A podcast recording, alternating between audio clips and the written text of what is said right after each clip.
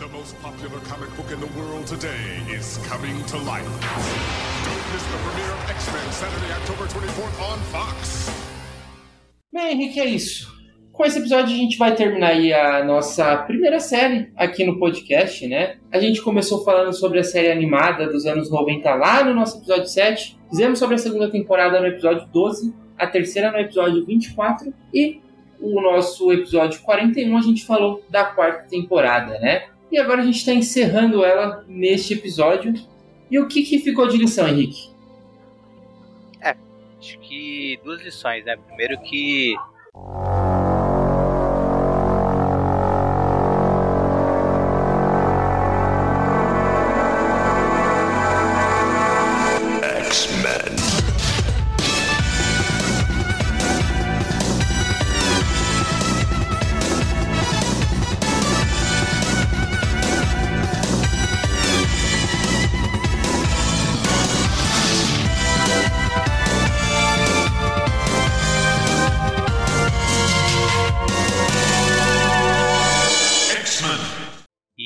Lição é que a gente tem que chamar o Felipe pra todos os episódios, né? Então, seja bem-vindo de volta, Felipe. Isso aí, cara, vocês criam muita expectativa comigo, cara.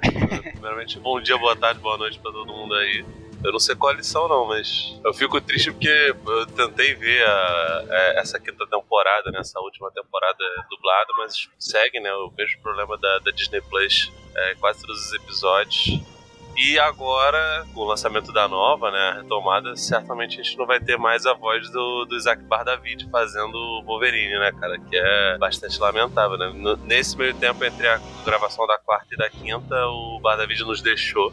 Mas tá lá, imortalizado, cara. A pena que a Disney Plus não, não, não resgate o som, o áudio perfeitinho como, como foi gravado, cara. Porque eu lembro que na TV Colosso era muito boa. Na Fox Kids também era, quando passou na, na Fox Kids. Cara, isso, isso é muito triste, porque tem episódio que é uma continuação do outro, o episódio tá dublado e o seguinte tá, não tá dublado, sabe? Então é, é bem maluco. O quanto que a Disney é, já teve tempo pra arrumar isso, já faz mais de um ano, e simplesmente largaram lá, né? Realmente também é uma pena que a gente não vai ter o retorno da voz oficial do Wolverine. Infelizmente nos deixou, mas e, e é até difícil, né, encontrar uma voz. Acho nenhuma outra dublagem do Wolverine ficou tão icônica quanto a do Baravid. Então, uma pena que não vai ter a voz dele na série nova que tá aí no nosso horizonte.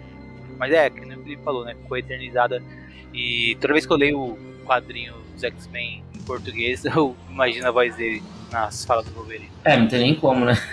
Só pra constar, Felipe, o público do Utopia tava com saudades. Claro que a gente recebe muitas mensagens falando que é o sotaque carioca preferido do Brasil, né?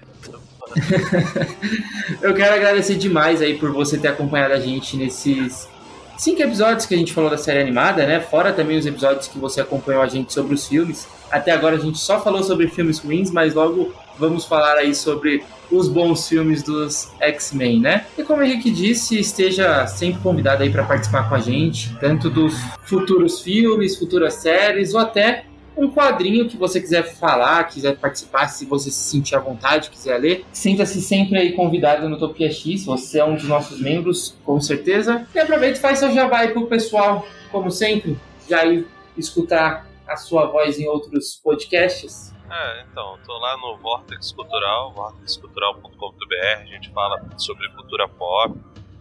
É, fizemos um podcast de expectativas para 2022, né? Enfim, que a gente não sabe exatamente se, se, se os filmes todos e as séries todas que a gente discutiu lá vão, vão ocorrer, justamente por conta da, da Covid, né? Mas a gente tá lá, escreve, fala um monte de coisa, fala de games, fala de série, fala de quadrinhos, fala de, de, de filmes, sobretudo. E também tô no Cinealerta, cinealerta.com.br também. É, estamos em todas as redes, Spotify, Deezer, a parada toda lá. E a gente fala sobre coisas mais recentes. Acredito que a altura que o podcast vai sair, a gente já falou do, do, do The Batman, do, do, do Matt Reeves. Mas a gente fala sobre um monte de coisa também. Acho que a, a próxima pauta, se eu não me engano, é a trilogia Mariachi, do Robert Rodrigues. Adoro mariachi. Bom, por favor, vamos lá ouvir o Henrique, apreciar aí todo o os trabalhos aí que ele participa. E claro, Henrique, eu tô no X. eu falei, eu falei Henrique? Aham. Eita.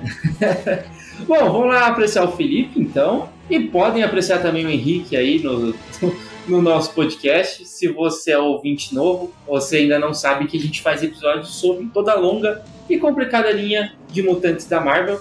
A gente fala dos X-Men no quadrinhos, nas fases do Claremont, nos anos 2000. A gente fala sobre a atual fase em Krakoa. Então, por favor, escolhe aí a playlist de preferência. Compartilhe aí nas redes sociais a sua opinião, compartilha com a gente o, o, o que, que vocês estão achando do podcast. Compartilhe o podcast também. E aí a gente vai focar agora no assunto principal do dia, que é a quinta temporada da série clássica dos X-Men lá dos anos 90, né? Esse episódio a gente vai fazer no nosso esquema habitual. A gente faz um resumo do episódio, depois a gente comenta sobre ele, né? O que, que a gente achou e os pontos a considerar, né? É, a, a partir do momento que eu puxar o, o, episódio, eu vou também comentar sobre qual seria, né? A ordem correta de lançamento programada para esse episódio, né? Porque a gente já falou isso nos episódios passados aqui do podcast, que essa série sofreu diversos atrasos na animação dos episódios e aí a cronologia dela ficou uma bagunça. Quase ninguém sabe qual que é a ordem correta que esses episódios se encaixam. Se vocês olharem os episódios da Disney, ele não faz sentido nenhum nem pela ordem de lançamento deles, nem pela ordem correta que eles deveriam ser. Então, assim, aqui no Utopia X a gente sabe qual que é a ordem correta, a gente vai falando para vocês, mas a gente vai falar só sobre os episódios que foram lançados como quinta temporada, apesar de eles serem programados alguns para temporadas anteriores. A Globo vira e mexe, mexe com você. TV Colosso. Acorde na companhia dos novos astros da TV. Bonecos super espertos. E os desenhos que têm tudo a ver com a garotada. Você não vai largar esse osso. Episódio 1 e 2, o Pacto Falange. Que, por, por uma, um milagre, hoje, originalmente seriam lançados esses episódios como 1 e 2 da quinta temporada mesmo. A história começa com um dente de sabre destruindo Nova York. Os X-Men capturam ele, sem saber que aquele não é o Dente de Sabre e sim um alienígena da Falange, se passando por ele para capturar os X-Men. O único X-Men que consegue fugir é o Fera, e em sua fuga ele conhece o Warlock e descobre o que está acontecendo. O Warlock é um ser dessa raça alienígena, a Falange, que não queria viver de acordo com a cultura destrutiva da Falange, que visa assimilar a tudo e descartar os que não servem. Ele fugiu, mas foi seguido e por isso os alienígenas estão atacando os X-Men. O plano final deles é assimilar a Terra, transformando o planeta parte da Falange.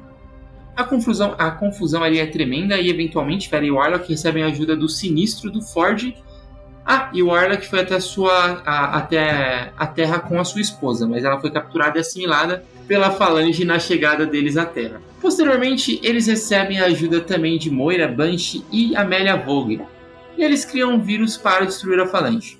Então eles encontram também Magneto, lindo de barba, e esqueci de mencionar que o Cameron Rhodes se fundiu à Falange e está liderando um ataque alienígena.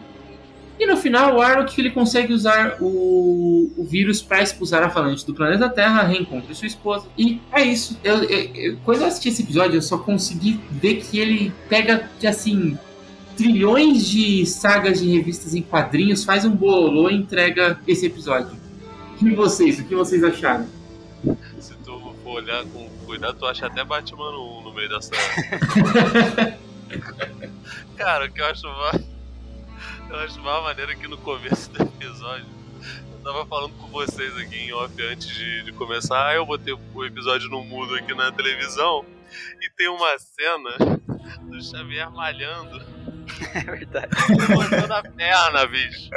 Ele tá com a perna amarrada, ele tá levantando a perna. Eu falei, meu Deus, cara, que que é isso? O que vocês estão fazendo? é verdade. Eu não, tem tempo que eu vejo, mas, cara, eu, como é que ele faz isso, cara? Ele é para, paralítico, mas ele consegue mexer a perna pra malhar. É, é, é muita vontade de ficar monstrão, cara. É, a habilidade mutante dele é essa, a, a, mutação secundária. Se é pra ficar monstrão, ele consegue andar. Pelo que eu me lembro, é, o Arlok, né, que não é o, o sujeito lá que, que derrotou o Thanos, ele é, ele é um, um alienígena, mas ele é um alienígena mutante, né? Era até essa desculpa que davam pra ele participar, era dos Novos Mutantes, era da X-Force, não lembro qual era o grupo. Era dos Novos Mutantes, isso mesmo. É, mas era... enfim, pelo que me lembro, ele era um pouquinho mais bem humorado, né? Que ele é mostrado de maneira meio cômica, mas não tanto quanto eu me lembro da, do, da, da história em quadrinhos. Mas, porra, essa, esses episódios eu acho eles muito legais, é muito divertido, bastante icônico e tal, até porque coloca boa parte do, dos personagens todos e. É, a gente pegou a quarta temporada e boa parte delas ela, é, eram episódios onde eram focados num mutante específico e os outros ficavam meio que, que orbitando. Aqui tem uma grande participação, obviamente tudo orbita em volta, principalmente no primeiro episódio, é, do, do mutante preferido do, do Henrique, do Fera, mas ele tem participação de todo mundo, né, cara? O Magneto mesmo aparece de barba, pra mim é o melhor Magneto do mundo, né? a barba é a maquiagem masculina, né? Não, não que o Magneto tem Robert Kelly, é, tem o próprio Warlock que é muito legal, o, o, o, tem cena lá no background do, do Gambit com cabelo solto, e aí você percebe que ele tem cabelão. Acho que já dava para perceber nos outros, nos outros episódios, mas eu, eu, pra mim não, não, entra na minha cabeça como é que ele pode ser cabeludo com, com, com aquele visual, sabe? Mas ele é. É, então. É, a, é, eu gosto que essa série mostra muito ele jogando basquete, né? Eles estão sempre jogando basquete. Sim. Mas sim, é verdade. Ele tá com, tá com o cabelo aqui, ele usa aquela eu nem sei o que é aquilo que ele usa atrás da, da nuca ali que esconde esse cabe essa cabeleira. Ah, a bandana ao contrário, né? é tipo isso mesmo. Cara, o Disney Plus ele é muito ruim, né? Só fazer um desabafo aqui, porque eu, desde que começaram a falar desse episódio, que ele tá deixando passando no boot aí enquanto a gente grava, eu tentei fazer o mesmo aqui e até agora não carregou a página dos X-Men. Eu consigo colocar no último episódio que eu assisti, uh, que foi o último episódio mesmo, mas eu não consigo abrir a lista de episódios da série animada, fica carregando eternamente. Porra. Mas o, o, esse episódio do Arlok eu gosto bastante, dos que a gente vai falar aqui hoje, acho que é o, um dos meus favoritos, se não o meu favorito. E mas só pelo Warlock, que eu gosto bastante dele. E eu acho o visual da Falange também, né, é bem maneiro. O, um negócio que o Felipe falou sobre o Warlock ser um alienígena, né? O lance dele ser alienígena nos quadrinhos era porque ele conseguia ter empatia, né? Coisa que. Ser mutante, né? É, ser alienígena, não, é isso. Ser mutante. O lance dele ser mutante é que ele conseguia sentir empatia, coisa que uh, os seres da Falange não conseguiam. Então ele era um mutante dentro dos seres da Falange por conta dessa particularidade dele sentir é, empatia. Conseguir... É que o, o Warlock, ele não é necessariamente. Tipo, é que sei lá, a Falange, ela tipo. Ela não é uma raça específica, né? Ela pode ser várias, vários tipos de raça, tipo. Enfim, faz muito tempo que eu não leio a HQ original da Aliança Falange, mas o Warlock ele não é necessariamente uma Falange, né? O pai dele era o Magus, ele era meio que líder do, do, do planeta dele. E é, o, o, o, filho sempre teria que lutar contra o pai e o Arlok foge para a Terra para evitar isso e o Magus vai atrás dele, né? E aí, assim, geralmente é, é, é pegar uma mistura de várias e várias vários conceitos. Por exemplo, aqui a Falange é o pai do, do Arlok, mas ele não é o Magus, ou eles chamam de Magus, eu não lembro. Faz tempo que eu, que eu li esse episódio. Não, que eu, que eu vi. Não, não citam magos. Enfim, acho que é, é Tecnarch que eles chamam originalmente a, a raça do, do Warlock nos quadrinhos. Do Warlock, né? É isso mesmo. Né? Mas é, é, é, um episódio, assim, meio confuso também, né? E apressado. E a gente vai ver que a qualidade vai caindo, né? Nos episódios que a gente vai começar, a, que a gente vai comentar hoje em relação ao que já foi o auge da, da série animada, né? É, pelo que eu lembro da animação desse, ainda tá pa padrão mais das, das temporadas passadas mesmo, né? Mas tem uns episódios que a gente vai comentar hoje que tem um padrão de animação já bem mais uh, fraquinho, né? Em relação ao que, que já não era também tão espetacular, mas enfim. Uh, tem esse, esse problema também essa temporada que a gente tá comentando hoje, né? O padrão da qualidade da animação cai bastante. Cara, uma, uma das coisas que eu acho mais bizarra da série animada dos anos 90, assim, em si, é que, além dessa, dessa questão que a gente comentou já várias, várias vezes sobre a cronologia dos episódios, a cronologia da história também ela não bate. A gente já falou sobre como o Ciclope já encontrou o anjo, não reconheceu o anjo, depois mostra um episódio que o anjo fazia parte do, da primeira gênese de X-Men, sabe? Nesse, nesse sentido. E aqui nesse episódio, vários personagens se encontram sem nunca terem aparecido na mesma cena na, na série. E eles são super amigos, todo mundo conhece todo mundo ali. É, Mercúrio, que conhece o, o, o Forge, que, que conhece o Fera, que conhece o Senhor Sinistro, é uma bagunça. Mas mesmo assim eu ainda acho divertido assistir esse episódio, porque ela foi bem em ação e tem o melhor Warlock do universo Marvel, que é o alienígena Warlock, amigo do Doug. Se eu não me engano, o Mercúrio ele já era apresentado como parte do, do, do X-Factor, não na equipe que era do, do, do, próprio Ford, mas tem várias coisas maneiras, cara. Eu gosto do, do, da, do modo como é mostrado lá a Falange, sabe, descansando, aquela parada meio body horror, sabe? Lembra filme de terror, é, meio, meio colmeia, de, de, abelhas, né? Até por conta das cores, preto e amarelo, e umas cabeças saindo assim, uma parada meio, meio Lovecraft dos pobres, sabe? Mas a, a, aqui, aqui eu acho até que tem muita coisa legal, cara. Ainda tá. Ainda é bonito. O design da, da nave do, do, do Sinistro é muito maneira. É, essa cooperação entre, entre inimigos é um negócio que é muito condizente com os quadrinhos do, dos X-Men, pelo menos pelo que eu lembro de, de, de, ler. E o roteiro não é tão ruim, né, cara? Aqui ainda acho que tem a, a aquela qualidade lá do, do, do resto dos, dos episódios. Os Power Rangers estão no próximo bloco. O casamento de Betsy, hoje, na sessão da tarde.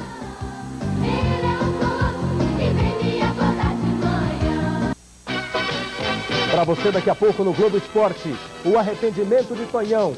O zagueiro do Palmeiras pede desculpa à torcida da portuguesa. O joelho que preocupa. Amoroso pode ser operado. Socos e vitória tricolor. Um jogo cheio de emoção entre Volta Redonda e Fluminense. Gols, muitos gols. A rede balança pelo mundo e tem destaque o campeonato de futebol júnior que acontece no Catar. O Brasil está quase classificado. Dharma e Jales em partida empolgante no basquete. Tem isso e tem muito mais. O Globo Esporte chega para você logo depois da TV Colosso. A gente se encontra já já. Com vocês, Power Rangers! Quando o Megazord não dá conta, os Power Rangers convocam Dragon Zord e Titano, o Zord motorizado. Megazord, Dragon Zord e Titanos formam Ultrazord, a última máquina de combate. Power Rangers, um brinquedo que não é brincadeira. Fortes, muito fortes. Mãe, o que você tá fazendo? Eu? Nada. É? Então buscando uma gema pra gente? Aham. É bom demais. Ai, a minha netinha tá tão bonita. Puxou o pai. É, mas a inteligência é da mãe. É, você viu só a elegância do meu filho? Minha filha que escolhe as gravatas dele. É, você aceita um biscoito que meu filho comprou? Biscoito. É brigadeiro, receita da minha filha. Novo Brigadeiro Tostines, biscoito de chocolate recheio de brigadeiro coberto de granulado. É biscoito, brigadeiro. O brigadeiro em forma de biscoito ou biscoito em forma de brigadeiro. Te ver todo dia. Malhação. Viver, sonhar, sorrir. Eu curto tudo por aqui. Só não encaro as aulas de judô porque meu irmão é professor e o esporte dele é pegar no meu pé. Uma galera que tem físico 10 e cabeça a mil. Eu faço de tudo um nada, né? Porque o forte, o básico é a mulherada. Prepare o fôlego, porque eles vão arrepiar. Respire fundo, tome um gás e entra na onda. Vem aí, Malhação. De segunda a sexta, 5 e 15 da tarde. Estreia, dia 24. Olhou, gamou. Globo e você. Tudo a ver.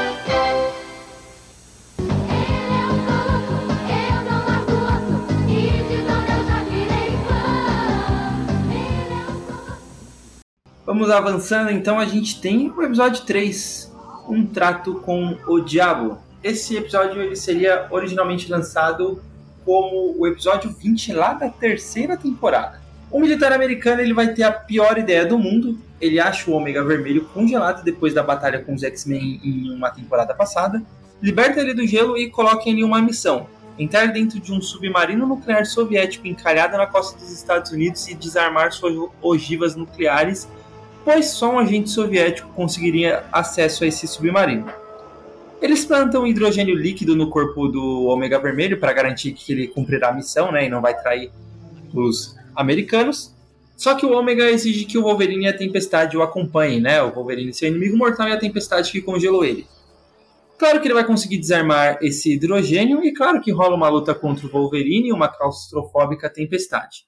O Ômega ele arma as ogivas e as dispara, as ogivas nucleares, mas a Vampira e o Fera conseguem interceptá-las e afunda um submarino numa fo fossa oceânica com o Ômega lá e Tempestade e Wolverine escapando por pouco. Fora o pior plano que um militar já tenha feito na história da ficção americana, o que, que você acharam do episódio? Ah, cara, esse episódio. Eu gosto da qualidade da animação, que principalmente quando se trata na caracterização dos personagens está bem boa. E mas fora isso a história não me chama muita atenção não. Uh, é muito forçado e a dinâmica entre o Ômega e os X-Men também não me chama muita atenção. É, é um episódio que eu, que eu, esqueço que existe sempre que eu assisto. Eu acho que eu assisti umas três vezes e sempre esqueço de ter assistido ele porque hum, não tem uma história tão interessante assim pra mim. Não sei o que, que Felipe acha. É, cara, eu sempre fiquei meio curioso porque o Omega Red, ele é um personagem que ele rivaliza legal com o Wolverine, acho que é um Sim. não chega a ser um dente de sábio, mas ele, ele rivaliza legal com o Wolverine. Agora, pra lutar com os X-Men como um todo, eu acho que é muita forçação você botar ele forte o suficiente para poder derrotar a equipe toda, sabe? Tipo, supondo que sejam, sei lá, cinco mutantes é, e acho ainda mais forçado o lance de, de, transformar o Omega Red nesse episódio num Capitão América From Hell, né? Que também encontrado congelado lá.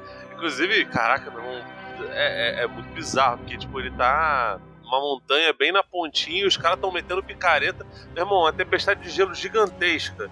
Os caras batendo picareta e os caras não têm medo de cair, não, de morrer. Pelo amor de Deus, cara é, tipo, é, é, é, muito bizarro, né, cara? E, e, ele tá lá desenhadão, né? Também. É, é, a camada de gelo que tá muito convenientemente é, transparente ali, cara. Mas, pô, cara, é, é, foda, porque tem uns momentos que tu, fica, tu, tu olha e fica até de bobeira. Tem um, uns closes no, no, no Omega Red que tu fala, nossa, a animação tá bonita pra caramba. Aí vai pra cena, pra cena seguinte é, parece que pessoal não, não, arte finalizou, sabe? Os, os momentos ali entre os personagens. É, a, a qualidade da, da animação varia muito. Mesmo dentro de um episódio, né? Pois é, cara, tipo, dentro de. de... Seria até a mesma cena, praticamente. Porque é, é o mesmo segmento, não, não, não mudou o cenário, sabe? É Tipo, beleza. É, é uma cena onde o Omega Red tá num telão, por exemplo, e tem uma, uns militares conversando na base. Então, assim, é, é tela sobre tela. Mas, cara, a gente tá falando de animação, né? Não é. Não live action. Não, é, não tem um fundo verde, gente. É, é tudo animação. E ainda assim consegue ter, ter, ter essas paradas, né? Mas. Enfim, anos 90, o pessoal não sabia muito como lidar com os resquícios ali da, da, da Guerra Fria, né?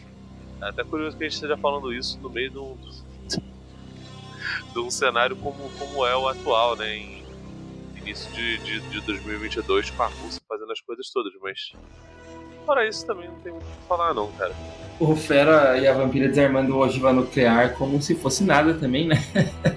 mas é isso, eu concordo com vocês aí. Acho que não tem não tem muito o que acrescentar nesse episódio, é um episódio bem esquecível mesmo. E bora para o próximo. Ah! Até comentar que, na verdade, o próximo a gente já falou dele, né? Porque o episódio que foi lançado como quarto da, da quinta temporada, né? Ele é o episódio Nenhum Mutante é uma Ilha.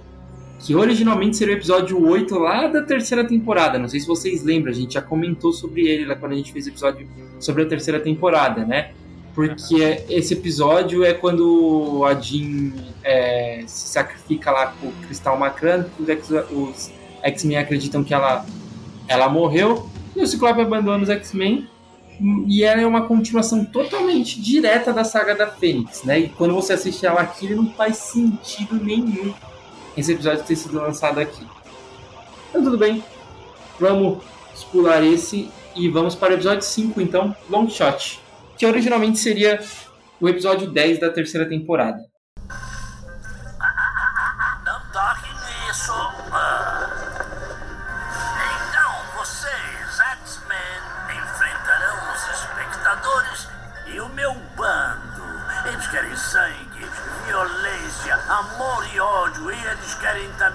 Muita diversão. Violência e destruição não são formas de diversão. Confie em mim. É, é assim que chamamos a atenção na minha dimensão.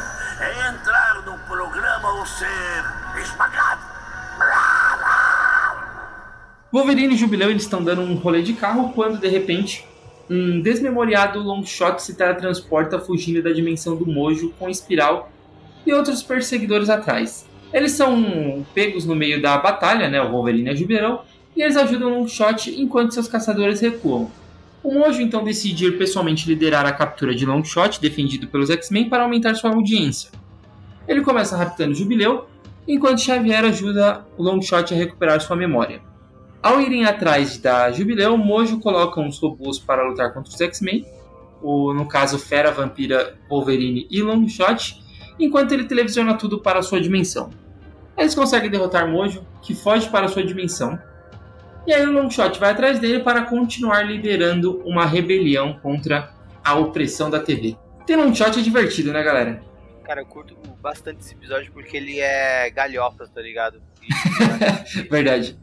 Né? E acho que encaixa bem com uh, um pouco do, do visual da, da série, também pouco com anos 90, sabe? Tipo, parece uma aventura pique o desenho do Máscara. O Mojo tá sensacional Nossa, também, engra... engraçado pra caramba. Então é um episódio que eu, que eu gosto de ver e rever pra me divertir, assim.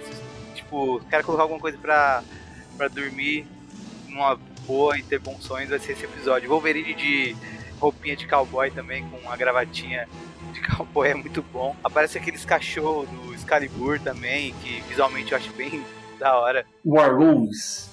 É, os Werewolves. Então, pra mim, esse episódio é tipo um prato cheio, no sentido de diversão e cafonice.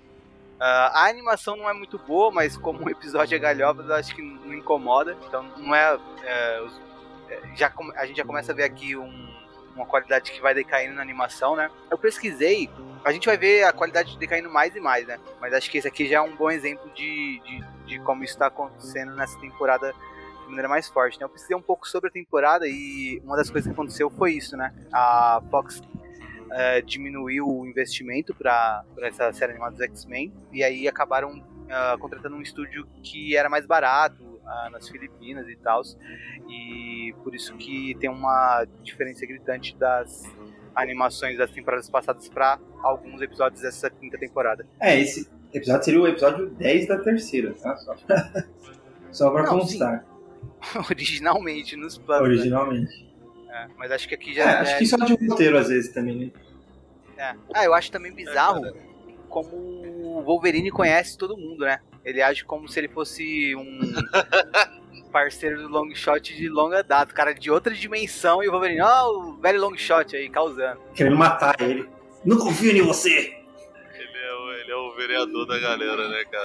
Eu vou te falar, esse, esse episódio, cara, eu acho que ele tem grandes problemas, especialmente quando as, as cenas são estáticas, mas as cenas de perseguição são muito boas, as cenas que envolvem o, o Wolverine eu acho muito legal, ele tem umas expressões faciais que são, são bem boas, né, em comparação com, com, com, com o resto que a gente vai ver daqui pra frente, assim, a a queda de qualidade na, na, na, na, imagem. Cara, eu suspeito que assim, eu adoro o Mojo, eu adoro a espiral, acho foda. É, eu ficava, ficava, muito puto de, de jogar contra ela, tanto no X-Men Children of the Atom, quanto nos, nas continuações lá no Marvel vs Capcom, porque, porra, achava ela muito apelona, muito apelona. Mas, pô, cara, eu adoro a personagem, eu gosto muito do Mojo, eu queria que tivesse. Eu imagino que, que, que a melhor opção para fazer o Mojo seria ou numa eventual nova temporada de Legion, que acho muito difícil, porque o, o, Nossa, verdade, o rapaz lá de. Vai ser foda, porque, tipo, super psicodélico, a forma como o Noah Hawley lá, o rapaz que fez o. Acho que é esse o nome do cara, que fez Fargo e fez a série do Legion, é, poderia tratar bem, assim, de uma maneira mais séria, ou eventualmente no, no, num filme do Deadpool, cara, porque já apareceu lá o. Pode crer. É, Shater Star, né? Não lembro o nome dele em brasileiro. É verdade. da- Bem lembrado. Deadpool 2, então imagino eu que, que poderia fazer. E aí, meu irmão, é a galhofa pura mesmo, né? Sim. E imagino que pô, seria muito maneiro, cara, porque eu gostaria de ver eles lutando contra os X-Men, mas considerando que a Marvel tá super tímida, tá se falando até na possibilidade de, de colocar os personagens do- dos X-Men como. Se- Sem nem a- o, o, a- o nome da marca, né? Se- Sei lá, seria The Mutants e aos poucos iria estabelecer ali. Não sei, cara. E eu gosto pra cacete do Long Shot, cara. É... Eu não sei se ele, ele é considerado mutante, cara, porque falam que ele tem poderes mais mágicos, né? No joguinho que tinha da Marvel lá, ele não tá nem na classe de mutante, ele tá na classe de personagens místicos. Mas nesse Ele é joguinho um- a, a, a magia também tá nessa classe, então. A- Ele é um mutante nos nossos corações, cara. Eu, eu não sei, eu. Eu gosto e desgosto do Mojo. Ao mesmo tempo que eu não gosto, eu gosto do que o Mojo representa. Eu acho que eu tenho medo do Mojo, acho que é por isso que eu tenho um pouco de. de, de coisa com ele. Mas nesse episódio aqui, a, a dublagem dele, assim, tipo. Na hora que ele faz a chamada pra, pra luta final, que ele. Eu até anotei o que ele fala aqui pra falar no episódio, porque é muito bom. Ele mete um fera, mente de gênio e corpo de um grande gorila azul. Vampira, cujos lábios carnudos nenhum homem pode beijar. E Wolverine, cujos impenetráveis ossos não os protegem de um coração partido. Cara, eu fiquei mó mal com isso. eu fiquei pensando, tipo, o Xavier devia ter um psicólogo na mansão, sabe? Pra animar essa, essa galera, assim. E o Mojo pegando no, no calo do- da galera. Eu adoro que tenha o, os Warwolves no, no começo do episódio. Eu só fico um pouco chateado que isso pra série animada, eu entendo que é. Claro, a quem fez a série não tava pensando que três barbado ia ficar comentando sobre ela 20 anos depois, sabe? Mas, mas uma coisa que me incomoda muito é que toda hora os caras lutam contra robô, mano. O Mojo não precisava, tipo, lutar contra robô assim. Só isso, mas tudo bem. Isso não é desse episódio, é todos os episódios. Mas lutar contra um robô dinossauro é maneiro, cara. É, tudo Qualquer bem. coisa que tenha dinossauro já fica maneiro. Na real é.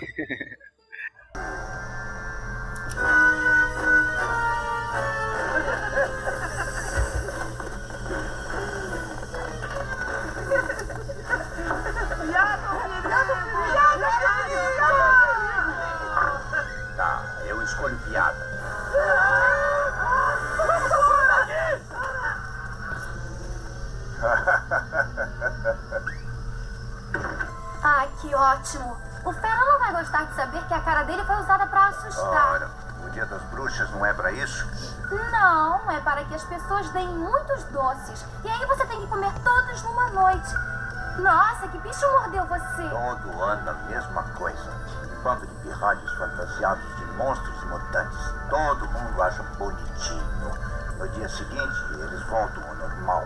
E onde ficamos nós? Ih, fica frio, vovô. Ah, Foi por isso que os espertos tiraram uma noite de folga. Ah, que tal se eu atender desta vez? Monstros de araque, pirralhos chatos. Quer saber, tudo isso me irrita. Feliz dia. Ah! Qual é? Tá com medo do pirralho? Morcego? Wolverine, por favor. Preciso de ajuda. Bom, vamos lá. Episódio 6, Exame de Sangue. Ratinho!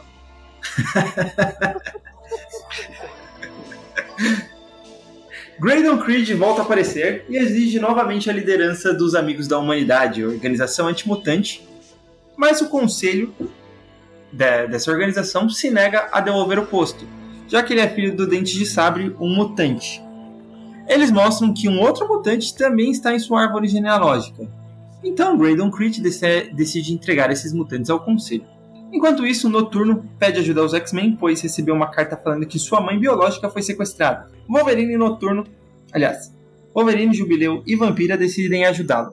Ao chegarem ao local, descobre que a Mística é a mãe do Noturno, que também é a mãe adotiva da Vampira, que também é a mãe do Graydon Creed. Ou seja, tudo em família, menos o Wolverine e a Jubileu, que só querem aparecer em todos os episódios dessa temporada. A Mística levou Kurt à armadilha para os amigos da humanidade para pouparem a vampira. Mas claro, começa uma baita luta, a Mística consegue fugir, mas o Noturno a confronta pela verdade. Ela então conta sobre como abandonou ele quando criança por ele ser só um inconveniente. O Noturno decide então perdoá-la, mas o Creed os atacam e Mística se sacrifica por Noturno sumindo numa enxurrada. O Creed então ele é abandonado pelos amigos da humanidade com o dente de sabre. Bizarro.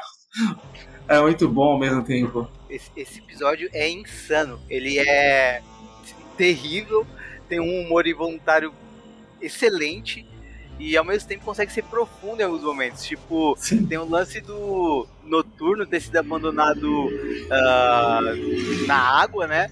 E aí a mística vai abandonar ele. Eh, quer dizer, e aí a mística salva ele e ela acaba caindo na água também. Tipo, tem umas, umas partes assim poéticas da coisa toda, né? E só que aí ao mesmo tempo tem todo um sermão cristão do noturno pesadíssimo. eu me sinto sendo convertido aqui. Quase que eu assisto esse episódio e falo. Gente, não, não, não. Eu sei que é domingo de manhã e vocês têm que passar aqui em casa, mas eu não quero atender vocês. Porque parece que é isso, tá ligado? O testemunho de Jeová batendo na porta.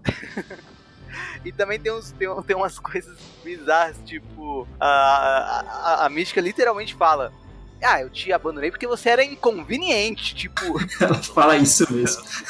palavras, tá ligado? Ela fala, ela usa exatamente a palavra inconveniente. Mano, eu acho o bico, então eu adoro esse episódio por motivos completamente aleatórios. É tipo, você é tipo o Rogério Senna, chato pra caralho. Nossa, cara. Esse episódio ele tem umas paradas que é maravilhoso. Assim, é, é foda, que os Amigos da Humanidade tem uma, uma simbologia foda. Tem, tem, tem vários elementos ali de, de, de grupo neonazi, até da, da, da, da, da Klux Klan, né? Tipo, aquele, aquele grupo de juízes lá, com as máscaras, pô, tu vê. É até o brasão no, no, no braço do, do, do, Creed é do Clayson, né? Clayton. É, lembra um bocado os da, da, da Gestapo da SS, da, daquela galerinha. Mas, meu irmão, eu não consigo, cara. O, o, o, aquele capacete barra máscara lá que eles usam, que é meio Space Ghost, meio eh, comandos em ação, cara, é muito feio, velho. Meu pai do céu. Aquilo tira completamente, cara. Tipo assim, tá, tá vendo um grupo de, de, de gente super intolerante e, meu irmão, tu não consegue se concentrar, porque o bagulho é, é, é muito mal, mal, mal, pensado. Tipo, beleza, né? Porque na época, até os desenhos de Jajão não era uma parada encarada como galhofa. Hoje a gente acha engraçado e tal, porque enfim, era um bagulho só pra, pra, pra vender boneco. Mas esse episódio aqui, esses outros, o Henrique tava reclamando lá que já tava começando a ficar feio. Esse daqui tá de absolutamente absoluta sacanagem. é, é, demais, cara. Tipo, meu pai do céu, tem umas cenas que é, parece que o sujeito não passou um segundo lápis, cara. É, é erro de, de, de, de, iluminação. Tipo, uma cena super clara e entra uma outra super escura pena gigantesca, cara. Porque era um episódio que devia ter uma força foda, porque é. ele lida com, com, várias questões familiares, com personagens que não são recorrentes, com o Noturno, que é um personagem extremamente popular, apesar dele não fazer parte dessa da, da, da, equipe, eu acho que se bobear é o personagem fora ali dos, dos clássicos que estão na, na abertura. É o mutante mais recorrente, né, cara? Mais do que Banshee, mais do que Colossus. É, até mais, não é, não é mais do que o Magneto, mas de resto, cara, é o mutante que mais aparece. E aí, pô, você dá uma história de origem pro cara e a parada é super mal, mal, mal feita, cara. É impressionante. É, então, é, é esse, esse episódio ele é. Ele, ele causa um misto de sentimentos na gente, né? Tem uma hora que a gente começa a levar a sério e vê uma coisa bizarra acontecendo, ou a animação é muito mal feita. Por exemplo, na cena final, quando uh, eles estão tristes porque a Mística morreu, né? Aparentemente, parece que morreu para eles. Uh, aí do nada aparece a Mística saindo da água, tipo, de fininho, do lado deles, dá pra eles verem, só virar o rosto, tá ligado? Mas ninguém vê ela, tá ligado? Então tem, tem, tem muita coisa assim nesse episódio que deixa a coisa bem uh, descompassada, né? Então. Mas ainda assim, acho que eu gosto. Podia ser bem melhor, né? Podia ser de fato uh, um dos grandes episódios da, da série animada por conta de tudo isso que o Felipe falou, né? Mas acaba sendo um episódio só, assim, icônico no sentido da bizarrice também, né?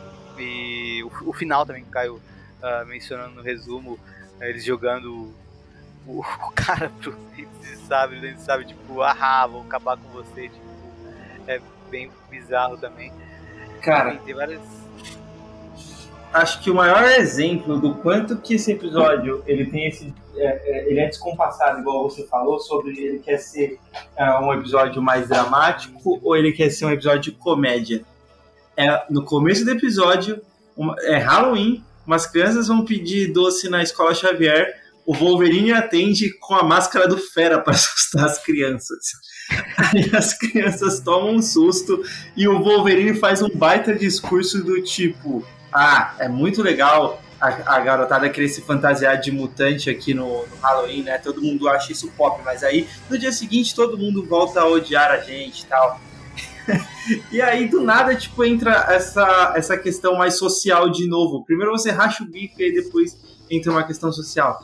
Toda essa problemática aí de realmente escancarar, tipo, colocar na nossa cara, tipo, gente, os mutantes, eles são uma alegoria a minorias, e olha quem tá aqui, ó, pra gente provar isso, a Ku Klux sabe? Tipo, quem odeia o, os mutantes é a Ku Klan, então se você odeia minorias, faça isso.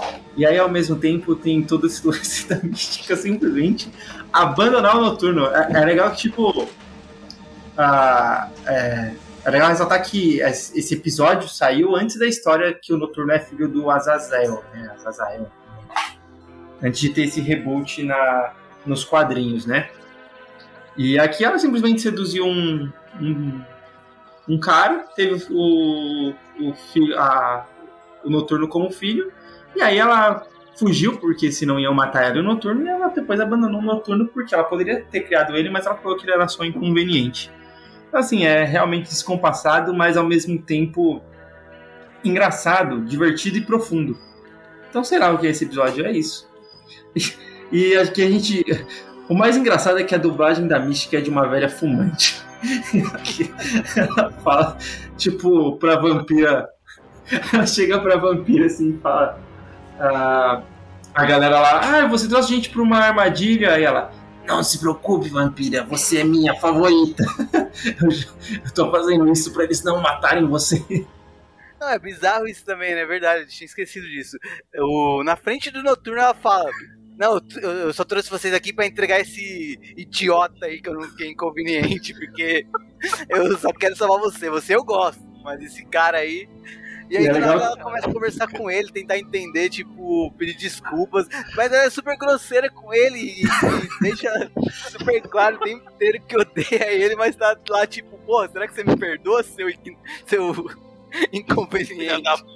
Sou é. babaca do cara. A, a, segunda mutação da mística nesse desenho é ser cuzona, né, cara? cuzona, cuzona suprema. Ah, nossa, cara, essa personagem filha da puta, cara. E, e nego reclamando de X-Men Evolution lá que ela é a diretora chata pra caralho. Pô, é tranquila perto desse daí. Do, e ela não tem como ela não tem convicção nenhuma, né? Ela, ao, ao, mesmo tempo que parece que ela não tá nem aí pro noturno pelas palavras que ela profere pro coitado, ao mesmo tempo ela tipo fica lá tentando entender se ele pode perdoar ela e tentando aprender um pouco sobre o cristianismo, né? E, e ela realmente não, não consegue entender, mas que, que, que porra é essa de Deus aí que você tá falando? Explica ela fala, não, não é pra você me perdoar, é pra você me odiar. É! me, me chama de, de, de filha da puta também, me chama de inconveniente, por favor, porque não, não faz sentido pra mim esse negócio de Deus perdoa, sei lá. É, muito estranho. E o Graydon Creed vira só um, um coadjuvante que também faz parte da família mística, né?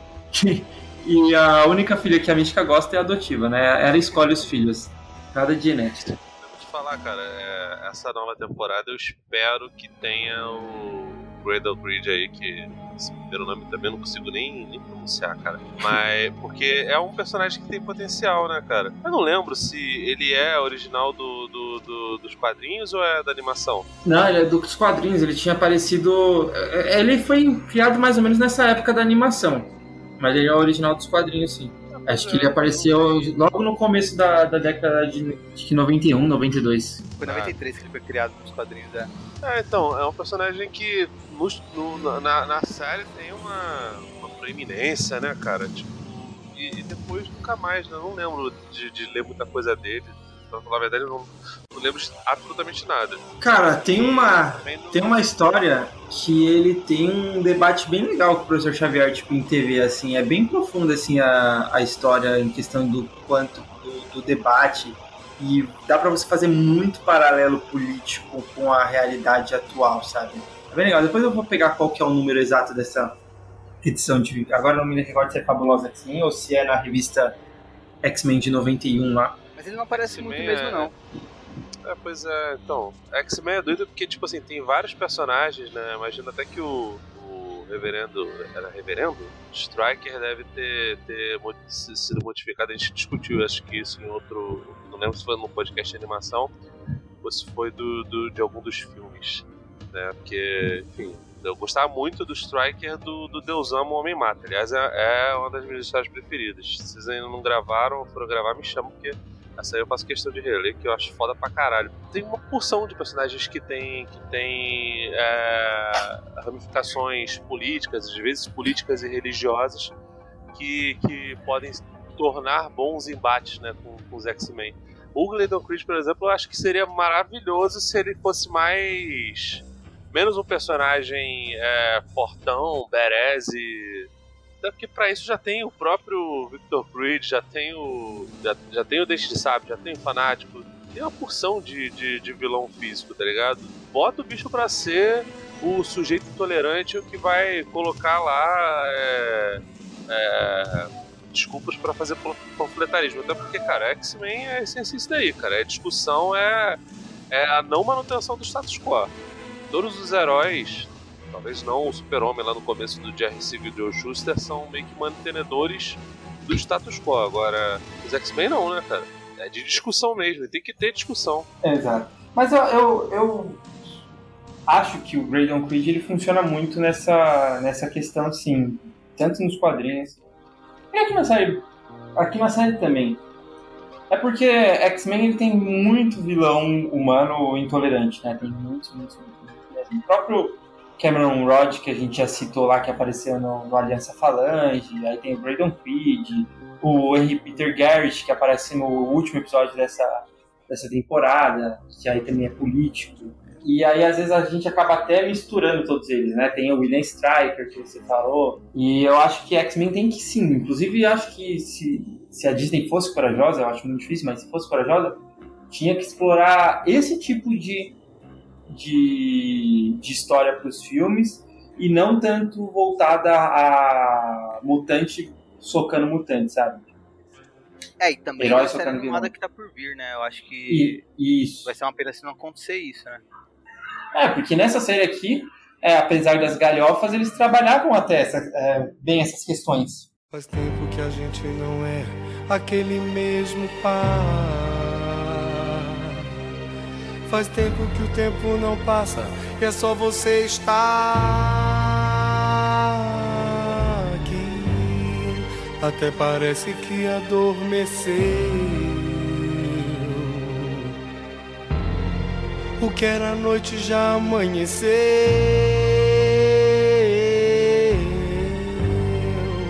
Cadê aquele nosso amor naquela noite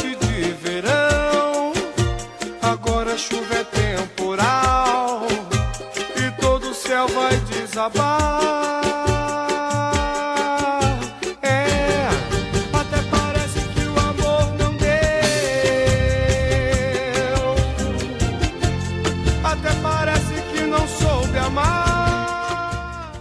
Episódio 7 e 8.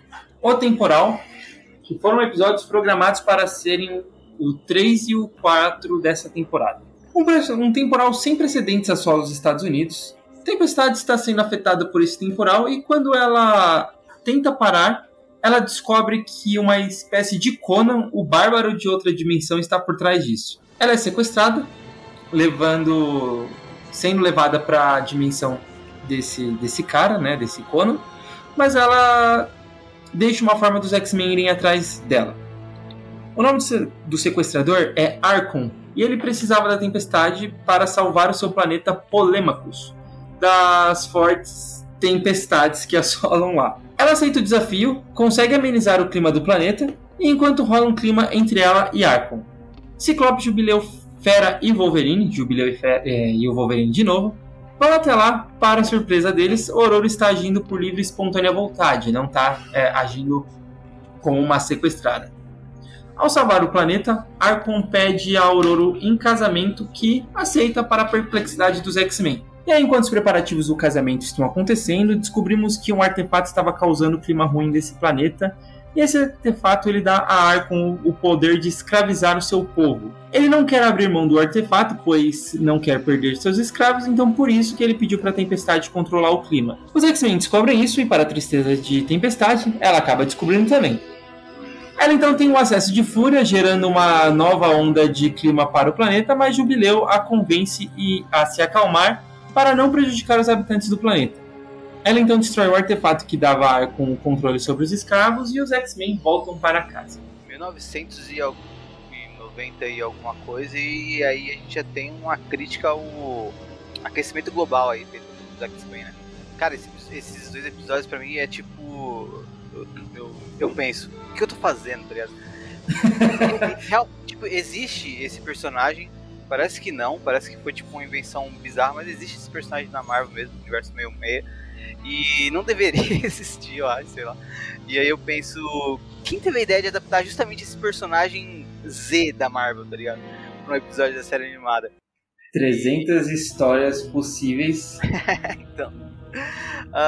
eu acho que é uma. Assim, é interessante essa questão, né? Dele ah, tentar resolver um problema que ele mesmo causou de uma forma diferente, porque ele não quer perder os privilégios dele. Então essa questão toda é bem interessante. Enfim, eu não, não, gosto muito desses episódios. E é bizarro também ela, tipo, pô, vou casar assim com você, por que não? Nossa, é muito, muita pilha errada, né? Eu já fico bolado que esse episódio não, não começa com, com Você Reclama do Meu Apogeu. O nome do, do episódio é temporal e não tem arte popular. Mas eu vou colocar na, eu vou colocar na edição, pode ficar tranquilo. Isso realmente não é aquele mesmo. Pra puta que pariu, essa música é foda. É, cara, é muito ruim, né? E tem. Tem. É, robozinho voador, caralho. De novo, robô. Cara. Meu Deus do céu, é zoado pra caraca. O, o, o cara é, um- é uma versão, sei lá, cara, não sei nem. Eu vou te falar que eu, que eu olhei e falei, caraca, parece o, o Hércules da Marvel também. Você sabe que na primeira versão do roteiro eu coloquei Hércules, depois eu adaptei pra Conan. É. é. Eu tô vendo como é que, que não pode muito. Mas, Cara, é ruim, né, cara? É uma pena que. que, a- que a- Talvez esse seja o pior episódio da série animada. Tipo. Ele é muito bizarro, assim. O roteiro dele é muito ruim, muito ruim mesmo. A Tempestade ela é burra nesse episódio. Tipo, ela é burra mesmo, sabe? É num nível absurdo, não existe isso. É desrespeitoso com a personagem da Tempestade. ela, é, ela é muito facilmente enrolada mesmo, cara. Impressionante. Além desse roteiro ser ruim, ele me irritar, que eu vou explicar por que ele me irrita ah, no, no final dele, ainda a Disney não colabora e ela coloca um episódio dublado e o outro a sequência legendado, sabe?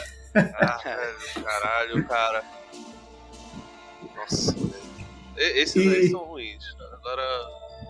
Enfim, terminei. E o que eu acho mais bizarro de tudo, assim, de tudo, de tudo, de tudo, é que os X-Men vão lá, descobrem que tem uma porrada de escravos, salvam a tempestade e E falam, beleza, vamos voltar pra casa aí.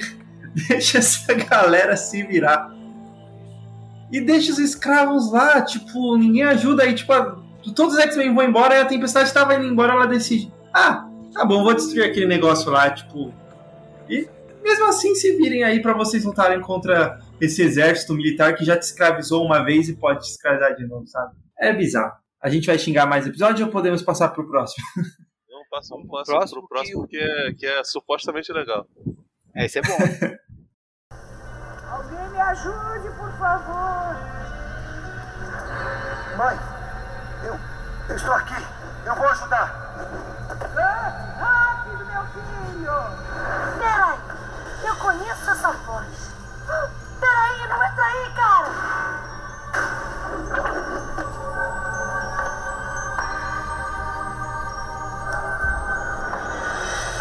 Mãe?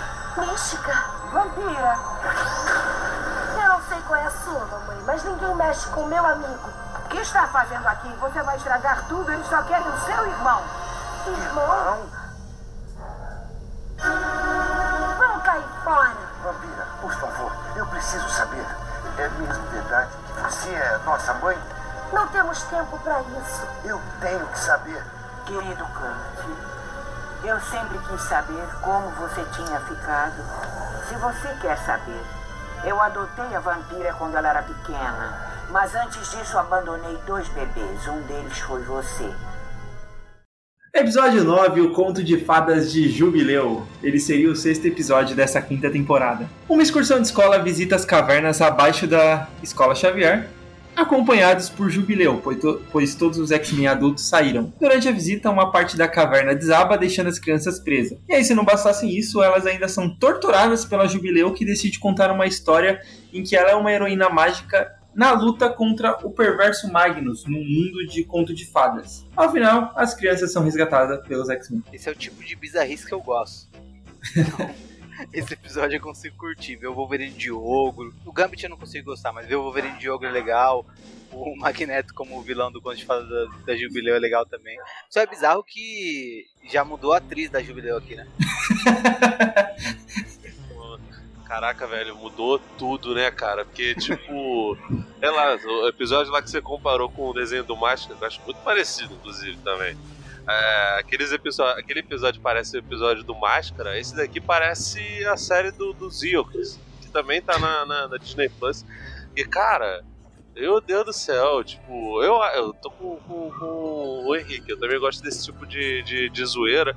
O outro episódio também tem uma pegada parecida, né? Parece de fato que ela tá contando, narrando ali uma história dela de, de, de uma partida de, de Dungeons and Dragons que ela não, não conseguiu terminar. Mas, cara, tem uns momentos que tu olha assim, nossa, o Wolverine tá bem definido pra caramba, tá até alto. Aí na cena seguinte tá o, o, o Xavier subindo uma rampa e tá todo torto. Impressionante. Aí chega lá. Ah, a, a, a, Jubileu, ela não é que mudou a atriz, não, cara. Parece a série animada do Aladdin. Que era com, com um orçamento ridiculamente pequeno. Era tipo, mais. Era um orçamento menor do que o Retorno de Jafar, que já era uma, uma continuação chechelenta feita só pra vídeo, cara. É, é, é, muito bizarro como a qualidade aqui vai pro saco. Mas tem alguns momentos que tu olha e fala assim, não, tá bem definido, tá ligado? Mas as transições são terríveis. É. Tem um certo charme esse episódio, mas é, no geral, assim, só pela bizarrice mesmo. Mas a partir desse episódio aqui, a Jubilee é sempre mostrada dessa forma, né? Parece que ela envelheceu. Ela tá tipo adulta agora, não é mais uma criança. É, é cara, mas, é, acho, acho que faz sentido, né? Porque, enfim, isso acontece nos quadrinhos também, é porque a gente não tem uma, uma grande passagem de tempo, não fica muito claro que tem uma, uma grande passagem de tempo, mas é, personagens adolescentes, especialmente se você não ficar pensando na, sei lá, no, no Guinho, Zezinho Luizinho que não envelhecem nunca, ou na Meg ou, ou, na Meg Simpson e na, na, na, na Lisa, é, você percebe envelhecimento. E tem que ter, cara, não tem jeito. Sim, concordo, é só que foi do nada. no episódio do Mojo lá, ela tava tipo, era uma criança aí, de repente Enfim, acho, acho que a única coisa que eu quero comentar desse episódio é quem leva uma excursão pra dentro de uma caverna, né? Mas tudo bem. E acho um pouco perigoso. da Jubileu. E assim, eu não sou especialista, né? Mas eu acho um pouco perigoso ali aquela escola ficar em cima daquelas cavernas. Na gruta, né? Cara, aqui no Rio, a gente ia quando criança muito no, no, no na da Boa Vista, que era o lugar onde o, o Dom Pedro II morava. E além de ter um. o- tinha um museu, né? Que pegou fogo, tinha o Jardim Zoológico e tinha também uma gruta. E não era. Em algum ponto dos anos 90, a gente entrava na gruta. Criança. Eu não teria coragem de ir hoje. Imagina como criança. A gente ia. Agora, esse episódio ele tem uma participação, uma cameo do, do Long Shot, né, cara? Claramente tem um, tem um Long Shot lá. Sim, ela. Jubileu estava apaixonada por ele, né? Tem um crush. É, ca- então, tem outra. Eu, eu acho que eles tentaram colocar na Disney Plus que esse era o primeiro episódio da quinta temporada, exatamente por conta do crescimento da Jubileu, entendeu? É, faz algum sentido. Talvez seja mirando isso. Mas, assim, pra produção em si, é realmente confuso. É, porque se esse seria o episódio. Seria o episódio 6 da. da. da quinta temporada. O episódio 5, anterior a ele, estava programado, seria o, o próximo que a gente vai falar, o Quinto Cavaleiro. E é, ela também já tá grande nesse, né? Tipo, tá com o mesmo visual. É, A temática, inclusive, é, bem- é bem parecida, né? Ela deixa o cabelo crescer, já tá mais. Ela tá mais adulta, né, cara? Claramente ali. Ela, ela ou tomou hormônio. É, co- é coisa. A, a gente não aceita que, que os nossos filhos cresçam. Amanhã, os mais incríveis heróis do planeta vão entrar em ação. Os X-Men não recuam. X-Men, agitando a sua TV Globinho. Bom, vamos então falar aí do episódio 10, o Quinto Cavaleiro.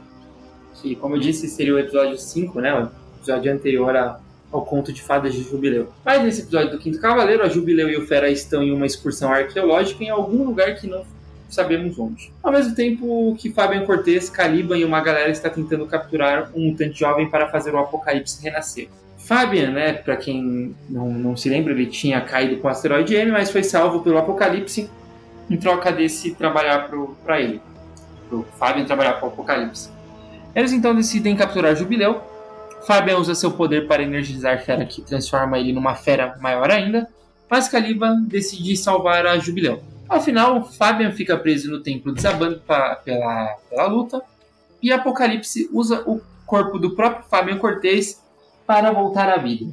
Acho que a Jubileu é a, a personagem que mais aparece, né? O Fera também aparece bastante nessa temporada e graças a Deus é um episódio que não aparece o Wolverine, por incrível que pareça. É, esse episódio aí também, é, pra mim, é a mesma coisa que nada. Não, assim, o Apocalipse pode continuar morto, o, o drama do Caliban é até um pouquinho legal, ele, mas ainda assim não faz nem sentido, tipo, ele tá naquela posição. Tipo, ele só ele aceita sacrificar todo mundo, é só porque ele não conhece o Jubileu, aí já enfraquece o argumento. Então pra mim também é um episódio fraco e segue com a animação bem qualquer coisa, bem bagunçada em vários momentos a coisa fica tipo bizarra que você prefere só ouvir o episódio e olhar pro teto enquanto ele tá passando. É, o que eu ia comentar é que o lance do Apocalipse é só importante que de repente, como é o, a quinta temporada que ele citou, deixa aberto aí para ele voltar numa futura continuação que po- possa ser realizada 20 anos depois, né? 30 anos depois que esse episódio foi lançado. É o episódio com o Apocalipse, eles tentando ressuscitar, e aí tem aparição espiritual, você não sabe exatamente se é uma aparição espiritual ou se ele de fato tá conversando com alguém ali, é, fica uma parada dúbia e pra nada também. O episódio é mal animado pra caramba, é muito, muito feinho. É, tinha tudo pra ser. Eu, até achava que quando você vê a thumb dele no, na Disney Plus, você fica na dúvida se de repente ele é. É parte 2 do último episódio, né? Do episódio lá do DD. Mas não é não. É só uma parada, a, a versão bem fraca de, de A Lenda de Eldorado. Nossa, bicho. É legal que, tipo, não falam nem onde eles estão né, no episódio, sabe? Tipo, o Fera acha os, os templos maia lá e fala, ah, isso daqui não deveria estar aqui. Aqui aonde? Todos os sábados ao meio-dia e meia, desperte seus poderes com o Homem-Aranha. Eu tenho que confiar no meu sensor aranha. Agora! A uma da tarde, viva um duelo de titãs com X-Men. Vamos ver se você pode com o X-Men. E a uma e meia, o incrível The Tick. Somos super-heróis, cara. Não temos tempo para namorar. Todos os sábados, a partir do meio-dia e meia, a ação está na Fox Kids. Episódio 11, Velhos Soldados, que originalmente seria o episódio 7 desta quinta temporada. O Logan visita o túmulo do professor Cocteau, em Paris, e lembra de sua missão para a inteligência da OSS durante a Segunda Guerra Mundial. Ele foi encarregado de resgatar o professor Cocteau das mãos do Caveira Vermelho, sendo ajudado pelo Capitão América. Acontece que o professor se recusou a ser salvo, levando os dois a serem capturados pelo Caveira. Claro que eles conseguem escapar e destruir o laboratório do Caveira, mas o Caveira Vermelho consegue fugir com o professor. Então Logan, no presente, fala que nunca vai perdoar Cocteau por tê-los traído. Então a filha do professor chega e fala que uma que a verdadeira missão de Logan era tornar Cocteau convincente como cientista da Alemanha nazista para sabotar os seus projetos. E o Logan então perdoa seu, o, o professor. Capitão América aí na série. Cara, eu, eu tenho mais na memória o, o episódio lá do, do da equipe de dois do X-Men Evolution do que esse, cara. Eu ia falar a mesma coisa. É. E lá eu acho que é melhor trabalhado. Mas esse daqui é. não, não, é um episódio ruim, não, cara. Ainda mais em comparação. É do Len Wayne, né? Esse, esse, esse episódio. É, isso. É do Len Wayne. pelo Len Wayne, o nosso querido criador aí do, do um dos melhores personagens dos quadrinhos da história que é o Coisa do Pântano, né? o Monstro do Pântano, e também do, do Wolverine, é, editor de, de, de Watchmen. Mas é legal, cara, que mostra lá os, os veteranos de guerra, é, a, mostra um pouco de uma certa admiração do, do Wolverine com o Capitão América, que, que para mim nunca fez muito sentido, porque na, na, minha cabeça sempre ficou na mente uma, umas conversas que eu, que eu lembro, e eu posso estar sendo traído pela minha memória, de guerras secretas, onde o Wolverine, tipo, fica bolado de botarem o Capitão América pra ser líder do grupo, porque o Capitão América supostamente não tinha poderes. Ele tinha poderes, né? Mas, enfim, ele não reconhecia muito. Agora, é, o, o Logan normalmente é tratar. Ele, ele, quase todas as versões do, do Wolverine são de, de, Ainda mais em animações, né? No, em outras mídias que não quadrinhos, mostra ele com profundo respeito pelo Capitão América. E, cara, os caras estão batendo nazista, né? Eu acho que isso aí é sempre válido. É um episódiozinho, assim, icônico, com uma aventurinha bem funcional e, tipo, dá uma aliviada pela quantidade de nonsense que tava vindo anteriormente. Então, acho que é uma quebra boa e acaba tendo um episódio bacana. A gente acaba vendo que essa temporada, então, funciona mais como uma série de várias desventuras, né? Tanto do presente quanto do passado. Acho que as que remetem mais ao passado acabam sendo mais interessantes, como essa e a próxima do Sinistro também. E não é um episódio assim muito bom do, da, do X-Men Evolution. Eu acho que é bem inspirado nesse e acaba sendo bem melhor também, mas eu acho que é um episódio bacana assim também, concordo com o Felipe.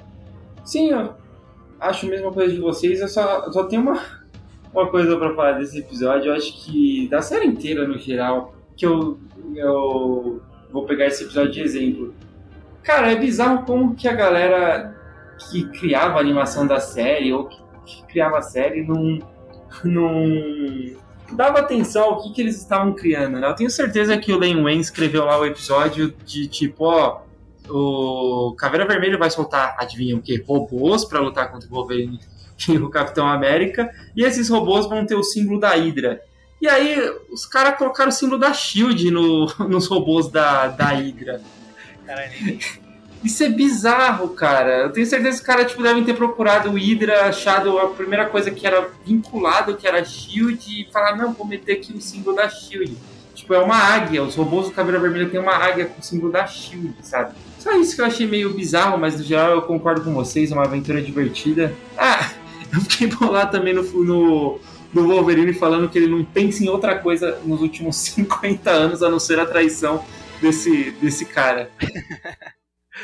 E ainda no final vai lá e fala: ah, você morreu um herói. Sem pedir autorização pra filha do cara e taca a garra dele no túmulo escreve herói. Eu acho legal esses exageros do Wolverine na série animada. É parte do charme dele ser o tempo todo tão demais, né? Tipo, tudo é o fim do mundo pra ele, tudo é um absurdo. É muito é muito intenso, né, cara? O, É. o, o meme dele, dele olhando a, a Jean e o Ciclope se pegando é, é muito emblemático. Sim. Agora, sei lá, cara, eles devem ter botado a parada da águia, que provavelmente, se isso aqui foi feito pela equipe finlandesa, islandesa, sei lá, aqui o. Finlandesa não. da- das Filipina. Filipinas, e os caras não estavam acostumados a ler quadrinhos, eles provavelmente olharam a águia da Shield e falaram: Ó, essa aí parece um símbolo nazista. E de fato tinha. É. Muita coisa de, de, de, de signo de águia dentro da, do- da iconografia do, do Terceiro Reich. Então eu acho natural que eles façam algo nesse sentido. Agora, sei lá também, não sei se é, se é maneiro você ficar é, vilipendiando túmulo, não, né, cara? E, pô, meu irmão, caraca, tem uns.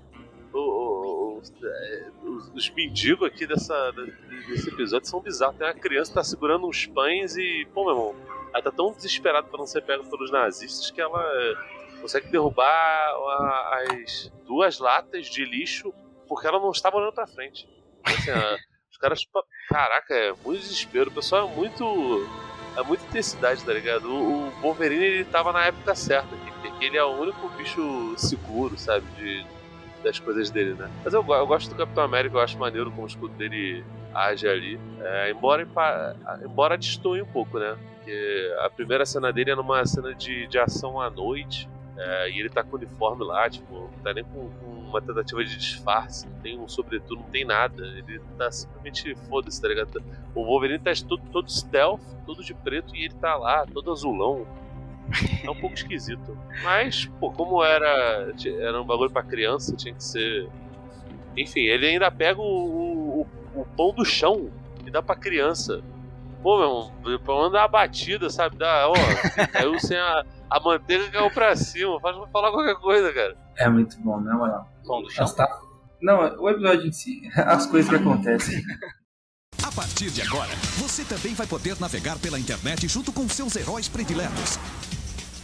Aponte seu mouse e clique no endereço da Fox Kids. www.foxkids.com.br Lá você vai poder saber as novidades sobre o seu programa favorito, ganhar prêmios e participar de jogos e brincadeiras. Anotou? Navegue com a gente. Fox Kids, super ligada na garotada brasileira. Vai lá, é sua vez. Ei, Ken. Experimenta uma dessas. Todos os jogadores da escola estão tomando. Dá muita energia. Às vezes é mais fácil não ser o único a dizer não. Fique com um grupo de amigos que tem coisas melhores pra fazer do que usar drogas. Não, obrigado. Estamos bem. Não é, pessoal? É. Se não consegue dizer não sozinho, então ganhe força com um grupo. Faça parte de um grupo limpo. Você tem o poder, atreva-se a ficar junto com outros. Episódio 12, A Decência. Seria o penúltimo episódio da série, que estava programado para ter 10 episódios. Então esse seria o 9, mas ele acabou saindo como o 12 e o antepenúltimo da série. Nesse episódio a gente vê um jovem Nathaniel Essex em Londres no século XIX, conhecendo as teorias de Charles Darwin e as usando para fazer experimentos em possíveis mutantes, alterando geneticamente eles para evoluírem mais rápido. Seu principal objetivo era salvar sua esposa de uma doença rara, portanto queria usar os mutantes de cobaia. Ele levou as teorias para Darwin e ao Dr. Charles Xavier, um ancestral do nosso careca, né, o de cadeira de rodas, não Henrique, e os dois homens os ridicularizaram. Aliás, os ridicularizou. E aí acabou despertando em Essex né, o objetivo de provar para esses homens que ele estava certo na prática. Então ele passou a fazer experimentos nele mesmo, salvou sua esposa e usou de cobaia diversos mutantes aí ao longo dos anos, até fugir para a América e transformar-se no vilão Senhor Sinistro. Ah, a história é bacana, eu gostei da- do envolvimento do Darwin. Gostei de ver ele como um. Gostei de ver o Sinistro também como um vilão super antigo, né? Aparecendo aqui. E é, é bem parecido com o que eu falei no do episódio do Wolverine, né? Acho que é, dessas aventurinhas aleatórias, assim, tipo, que tem nesses episódios dessa última temporada, ah, acabam sendo uma coisa mais pé no chão, né? E acaba também dando- trazendo um equilíbrio para uma temporada que em outros episódios parece muito insana e parece que ah, vai só trazer coisa bizarra o tempo todo. E aí esses episódios são mais pé no chão, mais equilibrados. Eu acho que é legal quando eles aparecem. Essa sequência aqui me trouxe, trou recuperou minha atenção, né? Na, que já tinha ido pro saco quando eu vi aquele episódio da Tempestade. Então eu, eu gosto desse episódio, eu gosto do Sinistro aparecendo aqui. Uh, achei bem bacana. É, eu gosto do, do, da ambientação lá, parada meio era vitoriana. Tem, tem umas partes que lembram aquelas histórias mais góticas, né? Tipo, lembra um pouco o Drácula de Bram Stoker e algumas adaptações do, do Sherlock Holmes, sabe? Eu acho legal que, que remontem a, a isso. A participação do Darwin nesse episódio, ela, ela é legal, porque ela que incentiva o sinistro a a pesquisa dele. Aí, ao mesmo tempo, tem um, um, lance de que a gente descobre que o antepassado do, do Xavier era crente fervoroso. Eu pensei que tu ia falar que o, o ancestral do Xavier era careca. genético. Também. A gente descobre que é genético, né? E, cara, o, o, o, sinistro ali depois ele tentando mostrar as coisas pro Darwin, aí o Darwin fala, nossa, você realmente conseguiu me mostrar só charlatanices do sinistro. Darwin, tipo, praticando bullying. Deu uma engana boa. Caraca, eu acho que na verdade não era o Darwin, não, cara, era a mística, velho. O sinistro era, era a filha dele também. Cara, é muito bom que, pô, primeiro que acho que faltou uma cena do, do ancestral do Xavier malhando perna também, que nem o. o Xavier. E, cara, o. O Sinistro, cara, é o mesmo ator que faz o Doutor Estranho, né, cara? Porque tá a cara do. Sim, do, igualzinho. Do... Que pariu, cara. Muito. Nossa, cara, é. É realmente. O Xavier é o mesmo ator que faz o Xavier. O, o professor, né, o doutor Xavier dessa época vitoriana é o mesmo ator que faz o Xavier também. Ai, ai. E o mais bizarro desse episódio é o Xavier, tipo, com insônia, né? Olhando pro teto, coitado do Xavier. O Xavier do presente. Olhando pro teto. Aí ele pega o, o livro do, do Darwin, guarda na gaveta. E a gente descobre que a série tá acabando, né?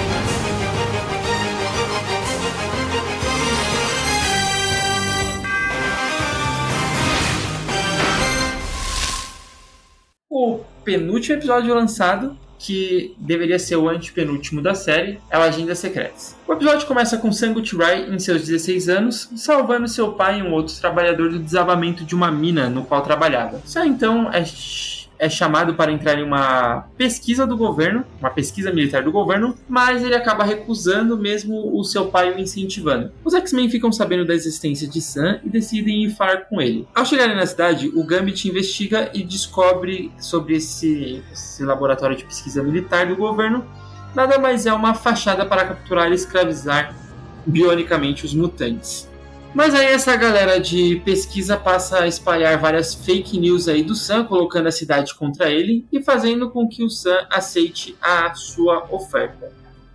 Só que os X-Men chegam a tempo na casa do Sam, né, para ver uma população enraivecida tentando destruir a família Guthrie.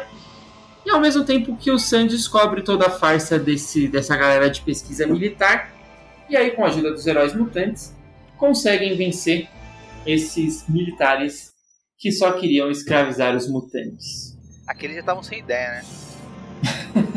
Inclusive, conseguiram nem pintar o cabelo, colocar o cabelo do Sam da cor certa. Esse episódio, tipo, é funcional, mas aí você já pensa, tipo, é realmente, a série tem que acabar, porque se for fazer só episódio assim, aleatório. Mas ainda assim é um episódio que eu acho bom. É só porque, tipo, vai chegando no final e a animação vai caindo. Nossa. Ah, o, o Sam tem uns 3km de pescoço, por exemplo. Eu, eu acho que o episódio tem muito potencial, mas bom É. mesmo ele não, não, não, não é não. Agora, esse lance da mutação do pescoço também aconteceu naquele episódio do, do Eldorado lá que a gente falou. o, o rapaz também tinha mó pescoção. É, acho que é um traço do- do- da animação filipina. Não sei se de repente lá nas Filipinas todo mundo é pescoçudo. Pois é. A gente tem um ouvinte Ai, nas Filipinas, inclusive, que ele se proclame aí e comente com a gente. Ele é. Mas ele é. Ah, eu você, não sei, você é pescoçudo, meu querido, meu, meu, meu, meu, ouvinte. Não, a orelha também do Sam é um negócio que é impressionante, né? Nossa, cara, é tudo muito feio, velho. Meu Deus do céu. A cena. Cara, A a, cena. Ele, ele, é ele- ele é introduzido numa cena de, de incêndio. E aí a forma como ele voa é um pouco diferente dos quadrinhos, porque parece que, que atrás dele tem fogo, né? É, no- nos quadrinhos eu lembro de ser uma parada meio de energia, não parecia ser tanto fogo, mas é, do jeito que, que, que corre, você fica até se perguntando. É porque a gente sabe dos poderes do Sam, é, do, do, do míssil, mas você fica na dúvida se de repente é ele que tá fazendo aquela combustão. Que é muito, é, é muito mal feito, é muito mal pensado. Aí, ó, o Felipe acreditou nas fake news da galera que o Sam tava causando tudo isso. não, não acreditei não. Aí. Tô colocando em perspectiva. Você não tinha uma, uma, uma irmã que era mutante, ou, ou Tony? É a que aparece aqui, a Paige. Só que ela é criança aqui ainda, né? É, nessa época eu nem sei se ela, ela, já, ela já, já foi introduzida como mutante desde cedo. Não. Ela realmente apareceu mais nova que o Sam. E depois ela despertou os poderes mutantes também e foi integrar os X-Men. Todos os X-Men aparecem do nada, né? Tá aparecendo só o Gambit, a Vampira e o Fera. E o Xavier. E aí no, no- no momento da luta, todos os X-Men aparecem. Até a Jean Grey, inclusive, que estava sumida desde a saga da Fênix. Era mais fácil terem deixado ela, ela morrer mesmo na saga da Fênix. Porque é, é realmente bizarro. Tipo, ela some da série. Ela não tem mais relevância nenhuma, nenhuma, nenhuma. É, tirando o Wolverine e o Fera, né? Acho que. É, o Wolverine e o Fera e a Jubileu aparecem mais. A Vampira e o Gambit como, coa- como coadjuvantes, né? Mas os outros são totalmente figurantes, os outros X-Men, né? né? Nesses episódios aqui. É, o Ciclope não aparece também. né? Ciclope, Jean Grey, Tempestade, tem o episódio dela ali, mas só também É, quase. O elenco volta mais completinho pro último episódio mesmo. É, só no último episódio. Uma coisa que eu dei risada nesse episódio, antes da gente avançar pro próximo, e quando o Gambit é capturado, os caras tipo raspam a, o, o cocoruto dele pra implantar o, um negócio biônico nele, aí os, o Xavier e o Fera chegam, né? E o Gambit, tipo, deve ter pensado, caralho, você devia ter chegado, tipo, dois minutos antes, um, 30 segundos. O Gambit agora ficou com aquela cabeleira que o Felipe falou com um cocoruto careca. Tadinho. Olá, Magnus. Certamente você tem negócios mais urgentes a tratar do que cuidar de um velho amigo. Não há nada mais importante. Obrigado. Parece que tem uma plateia e tanto. Obrigado a todos. Fico gratos por ter a chance de dizer adeus. Morph, é bom ver você em casa. Ao enfrentar seus medos, você provou ser um verdadeiro X-Men. Gambit, quantas vezes tem um patife que provar ser um herói antes de acreditar em si mesmo? Jubileu, você é o futuro. Quando olho em seu rosto, vejo esperança. Tempestade, minha linda tempestade, poderosa como um tufão, suave como a chuva de verão. Você me honra com a sua amizade. Wolverine, solitário, encontrou uma família. Um bruto selvagem encontrou dignidade. Cético, você encontrou a fé. Vampiro, incapaz de tocar, Ainda assim, olhe à sua volta. Você verá que nos tocou a todos. Jean, a primeira em meu coração. Sua coragem lhe permitiu ver coisas que nenhum outro humano já viu. Contudo, continua a mesma. Criança inocente que conhecia há muito tempo. Alguma coisa que eu possa fazer, Charles? Os amigos tu tens. E a adoção deles tentaste. Prende-os em tua alma com a esperança do aço.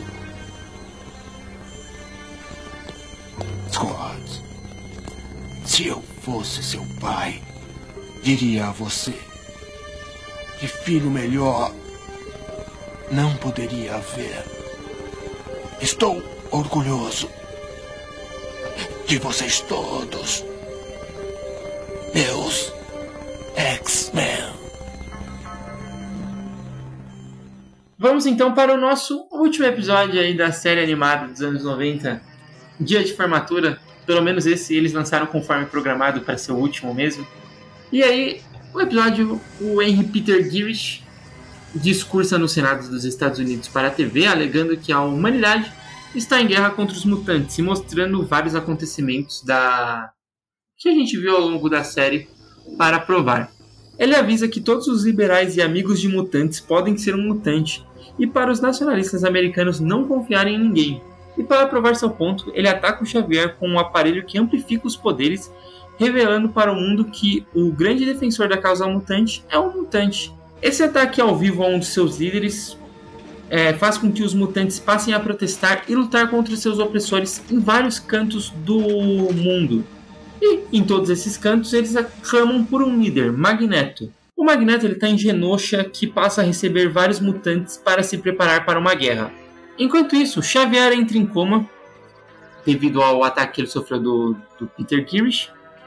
E os X-Men querem salvar seu líder, mas o Ciclope ele também quer salvar, além do seu, do, do seu mentor, quer salvar o sonho do mentor. Então ele parte com Wolverine e Jean para lutarem contra Magneto antes que ele decida ser o líder mutante. Na luta, eles percebem que o Magneto conseguiria ajudar o Charles a contatar a Lilandra, a última esperança deles de que o Império Shi'ar teria alguma medicina que salvaria a vida de, Xavier. E o mestre do magnetismo põe o seu sonho de lado para ajudar o seu velho amigo. A animação não é bonita, é, mas não é tão ruim quanto os que a gente criticou mais. Uh, mas eu acho um episódio bem legal. Na ideia, no argumento, o roteiro, ele é bem bacana. E eu acho que fecha bem a série como um todo. E assim, no papel seria realmente, acho que um fechamento bem bacana. Com o Xavier quase morrendo, né? Só que aí uh, ele consegue sobreviver, mas ele vai ter que deixar os X-Men. Coisa que nos quadrinhos acontecia a cada dois meses. Mas enfim, na, na série animada acaba sendo uma coisa muito grande. É bem bacana como isso é conduzido. Uh, então eu acho que tem esse lado positivo nesse sentido, né? Só que ao mesmo tempo, apesar da animação não ser tão ruim quanto uh, em outros episódios, ela ainda assim é ruim, né? E aí, tipo, é mais uma vez um momento onde a carga emocional toda é jogada no lixo porque a animação tá trazendo uma questão de humor involuntário porque acaba sendo muito bizarro, né? O que o Xavier tá falando para cada um dos X-Men é até bonito, mas eu, eu, eu fiquei rindo, tipo, não, eu não fiquei emocionado, eu fiquei rindo bastante com a reação de cada um deles, né? Pô, é hilária a reação do Wolverine quando o Xavier tá falando bem dele pra ele mesmo, né? Tipo, tá elogiando o Wolverine na cara dele, assim, e o Wolverine, tipo, obviamente não sabe lidar com elogios. Ele fica completamente incomodado, assim, olhando pro lado, tipo, caramba, não, para, para de falar isso de mim, vai. E, e o, o Gambit chorando, tipo, é tudo muito é, é muito forçado, artificial, assim, visualmente, né? Então, uh, eu acho que esse lado negativo acaba prevalecendo mais e o que era para ser um final bem emocionante acaba sendo bem enfraquecido por conta disso e acaba sendo mais engraçado do que emocionante. Mas ainda assim é um episódio que eu gosto bastante. É, ele é legal, né? Tem alguns momentos são, são bem legais. Tem muita participação de, dos outros mutantes, né? É, pessoas que, que concordam com a causa do, do Xavier. Mas, de fato, cara, tô com o Henrique nessa. Boa parte dessa. Da, do que poderia ser a força do episódio é diluída pela qualidade horrorosa, cara. A animação ela é um pouquinho melhor feita que as outras, mas pô, ela é muito feia, cara. Muito feia. As aparições do Magneto não tem impacto nenhum, tem, tem erros assim primários, sabe? Olhos não estão bem encaixados em, em, cenas onde tem só um personagem quadrado, sabe? É... E aí você perde força, né? O Magneto faz um discurso ali na, na Pedra do Rei, do, do, do Rei Leão, mas Aí a, a, a cena corta pro Solaris, o Solaris está todo mal, mal enquadrado, sabe? Os, os outros personagens também estão ali basicamente por, por, por, estar, sabe? Não tem uma. Eles não têm grandes razões para estarem ali, não tem justificativa para as aparições, eles meramente estão. É um pouco chato por conta disso, né? A série merecia um, um, um outro fechamento. E considerando que essa talvez seja. Acho que só perde pro Homem-Aranha, assim, qualidade é, visual e de roteiro. As outras séries da, do, do, da, da, Marvel que estão no Disney são todas terríveis, né? O Vingadores da Costa Oeste é horrorosa. A Quarteto Fantástico é, é, fiel aos quadrinhos, mas é muito mal feita. A do Hulk acho que é legalzinha. A do Surfista também é boa, mas é completamente diferente de tudo e, e só tem uma, uma temporada. Ainda assim, a série consegue, sabe, tá bem na frente, cara. Acho que só, realmente só perde pro, pro Homem-Aranha. Dessa, dessa leva de séries é melhor do que todas as outras. Melhor do que o Homem-Aranha Sem Limite, 200 vezes melhor do que do Homem de Ferro. Do Homem de Ferro é constrangedora. O Vingadores da Costa Oeste é pior ainda. É, a do Hulk é legalzinha, mas assim, não é tão boa quanto essa. Mas claramente, cara, o, essa última temporada é muito mal feita. Os, as animações são muito feias, cara. Muito feias. É, cara, o, eu tava pesquisando até pra tentar entender o que aconteceu e como que se deu esse fim, né? E o lance foi que a série animada tinha era, era previsto que seriam 65 episódios, né? O último seria aquele grande episódio em quatro partes da confusão toda do Cable, com o Apocalipse, que a gente comentou na temporada passada. E acabou tendo mais episódios do que previsto, né? Mais 65, acho que 79, deixa eu ver. 76 episódios. E o. a, apesar do sucesso, né? Que mesmo com a animação uh, visualmente uh, tendo esse downgrade aqui, né?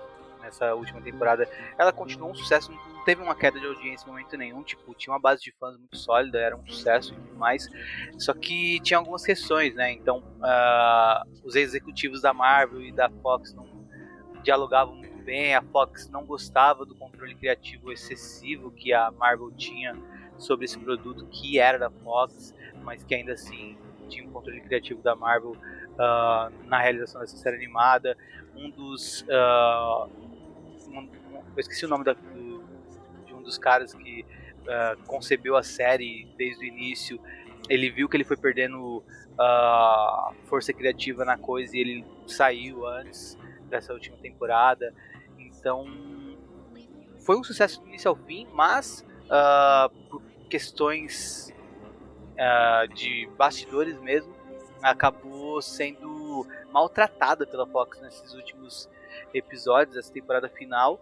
E acho que pelo menos teve um episódio que dá pra gente considerar como final, né? Eu acho que isso ainda assim é positivo. Uh, mas é isso, e eu fico ansioso por, por ver uma nova série uh, em desenvolvimento que pode uh, fazer que uma série nos anos 90 que foi muito boa, muito porque tinha um material também de base muito legal e introduzir esse material para um grande público, eu fico curioso com as possibilidades hoje, uh, a possibilidade de fazer uma animação realmente muito boa visualmente, né? E trabalhar também roteiros que tenham todos os conceitos que positivos que a gente exaltou aqui da série animada, né? Então uh, é uma coisa que quando eu vi o anúncio eu fiquei pensando, ah, não sei se eu queria uma continuação da série animada, eu preferi uma série nova. Mas olhando para a série animada e vendo quanto de positivo tinha ali também, eu fico uh, uma expectativa para ver essa nova série que a Disney está produzindo uh, sendo, sendo feita e uh, eu assisti finalmente. Acho que eu vou, vou curtir. Espero que seja boa e espero que seja tipo, pegar esse material uh, nostálgico e transformar numa coisa nova com uma potência ainda maior, né? Então, eu acho que é um final bacana que dá espaço realmente para uma continuação que seja uh, bem mais competente do que foi essa, principalmente essas temporadas finais e essa temporada final em especial, né? Mas eu acho que, no geral, gradualmente uh, a série foi perdendo um pouco a força, porque eu acho que melhor realmente é a primeira, a segunda temporada e alguns momentos a terceira e a quarta são muito bons e outros já não e a, e segunda temporada uh, só repete muito do que tem de ruim nas quarta e terceira e ainda piora por conta da, da qualidade reduzida da animação. É, cara, eu concordo com você. Eu acho que a, a série animada, por mais que a, ela esteja um pouco datada, né? E além de ela estar tá datada, ela já tinha todos esses problemas de animação que a gente veio citando aqui ao longo do, dos episódios. Tem o canal que o Felipe vai me lembrar, me ajudar a lembrar do, do, do rapaz no YouTube que coloca ali os erros e continuidades da animação dos anos 90 e assim, é, são vários e vários que a gente vê, que a gente até citou alguns aqui, outros ali lá completo, assim. Mas ao mesmo tempo, por ter uma base muito boa, que são os quadrinhos dos X-Men, ela consegue se sobressair em argumento, né?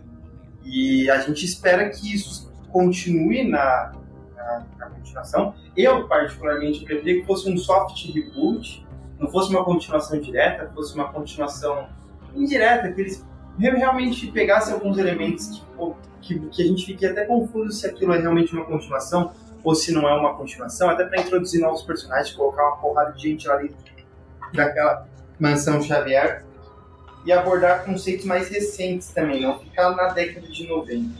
Até porque, assim, uh, eu entendo que os leitores de quadrinhos da década de 90, eles acabaram ficando muito ali, muito poucos avançaram e acabam que eles perderam muitas, muitas e muitas e muitas histórias boas e incríveis ali dos X-Men que saíram nos anos 2000, a, a, a 2010 a 2012 nem tanto, mas tem histórias boas também, tem algum, alguma coisa acontecendo e também na fase atual.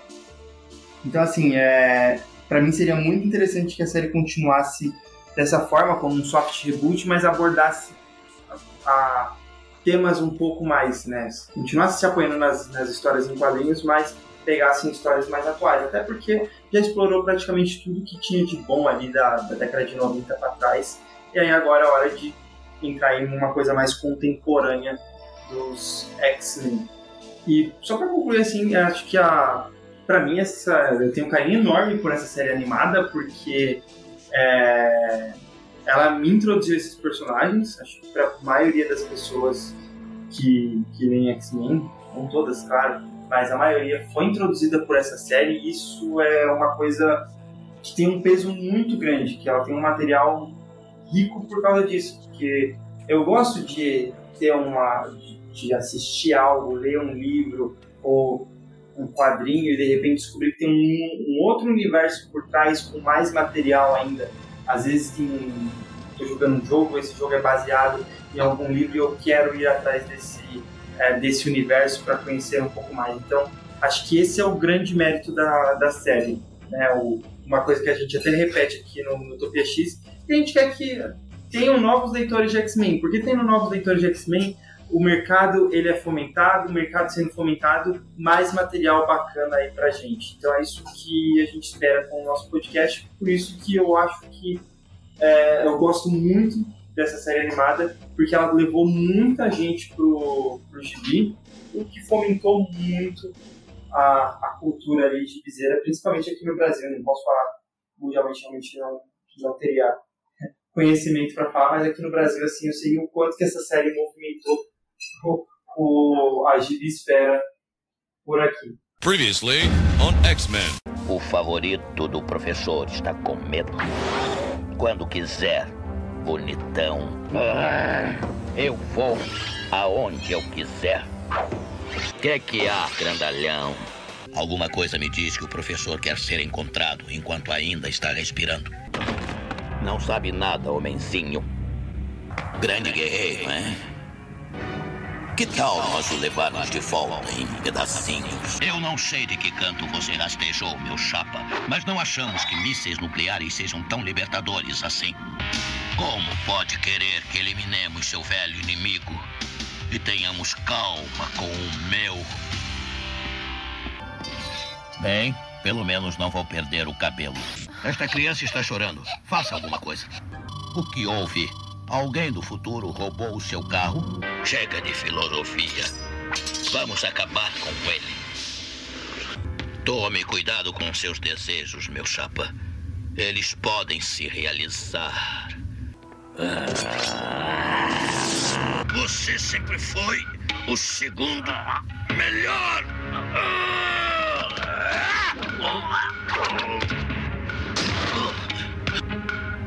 E nesse negócio, cara, o segundo melhor não conta. Eu poderia deixar algumas mulheres muito tristes neste momento.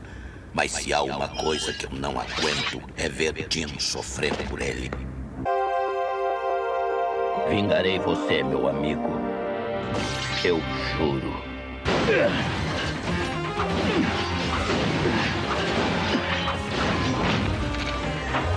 Este é por você, Morfo!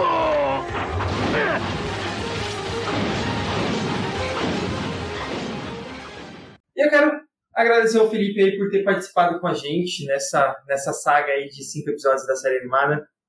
A gente pretende aí continuar fazendo sobre as outras animações dos X-Men, sobre as séries mais modernas também, como The Lifted, o Legião. A gente pode até de repente fazer sobre Pride of X-Men. Ah, o Felipe quer fazer um episódio sobre Geração X. A gente também pode fazer um episódio sobre Geração X. Claro que a gente vai fazendo aos poucos, ao longo dos anos aí. A gente espera continuar com vocês ali durante muitos e muitos anos. Felipe, obrigado de coração por ter participado com a gente. E eu acho que o próximo vai ser Deadpool, hein? Não, Outro personagem muito, muito querido do, do, do, do Henrique, né? Se, se tivesse um filme, sei lá, Deadpool contra a Fera, torceria por quem? Ia ser tipo um Fred versus Jason, só que só pro Henrique. Eu torceria Tá pros produtores do filme do Gambit, daquele ator lá que a galera curte, ah, Nossa, estarem cara, produzindo pra ele nunca acontecer. E, enfim, pior que recentemente rolou um papo de que o Channing Tatum tava tá- tentando trazer de volta, né? O, não desiste, o não. filme, né? O Gambit também não tem, não tem sorte, né, cara? Que, que aquele menino que fez ele no X-Men Origins, né? É, tudo que ele tocava dava errado, impressionante. Verdade. Ah, espero que a gente possa é, conversar mais vezes aí. Eu gosto do- dos filmes do, do, do Deadpool. Tem X-Men Evolution, que deve em breve entrar no catálogo da, da, da HBO Max, pelo que eu tava ouvindo falar. É, tem Wolverine dos X-Men, essa eu já não sei onde vai, vai, vai estar, porque tava no, no catálogo do, do Disney Plus, né? Mas ainda assim tem, tem séries, tem filmes, tem muita coisa de, de. Tem Pride of X-Men também, que falam muito bem. Próprio Geração X, que possivelmente foi a primeira coisa em live action de, de mutantes, não sei se, se teve outras, né? É, mas, enfim, os personagens dos X-Men tiveram participações até em outros desenhos an- antes de ter é, animações dos próprios X-Men, né? O, o Magneto já foi vilão de, de episódios do Quarteto Fantástico lá dos anos, não lembro se era 50 ou 60, né? O Trajes do John faz uma, uma boa recapitalização. Recapitula... Caralho, difícil, hein? É, como é que é? Recapitaliza... Recap... É difícil, enfim. Faz uma boa retrospectiva sobre os desenhos dos X-Men. Mas é isso, né, gente? É a pena que a série tenha terminado desse jeito, com jubileu com franjinha, com. Então o Morfo voltou pra, pra, pra, pra nada. Mas vai ter Verdade. continuação, né, cara? A gente quer, quer, quer acreditar que vai ser melhor produzida, porque não faz sentido nenhum a Disney retomar a parada pra ficar mais ou menos na mesma, na mesma qualidade, né? É, eu acho que qualidade. Agora, o, o meu medo é melhorarem a qualidade da animação e piorarem a das histórias. Ficar na mesmice, sabe? Vamos torcer para que não. E é isso, obrigado por terem nos escutado novamente. Nos encontramos muito em breve aí, provavelmente na semana que vem ou daqui 15 dias, num futuro esquecido. Tchau!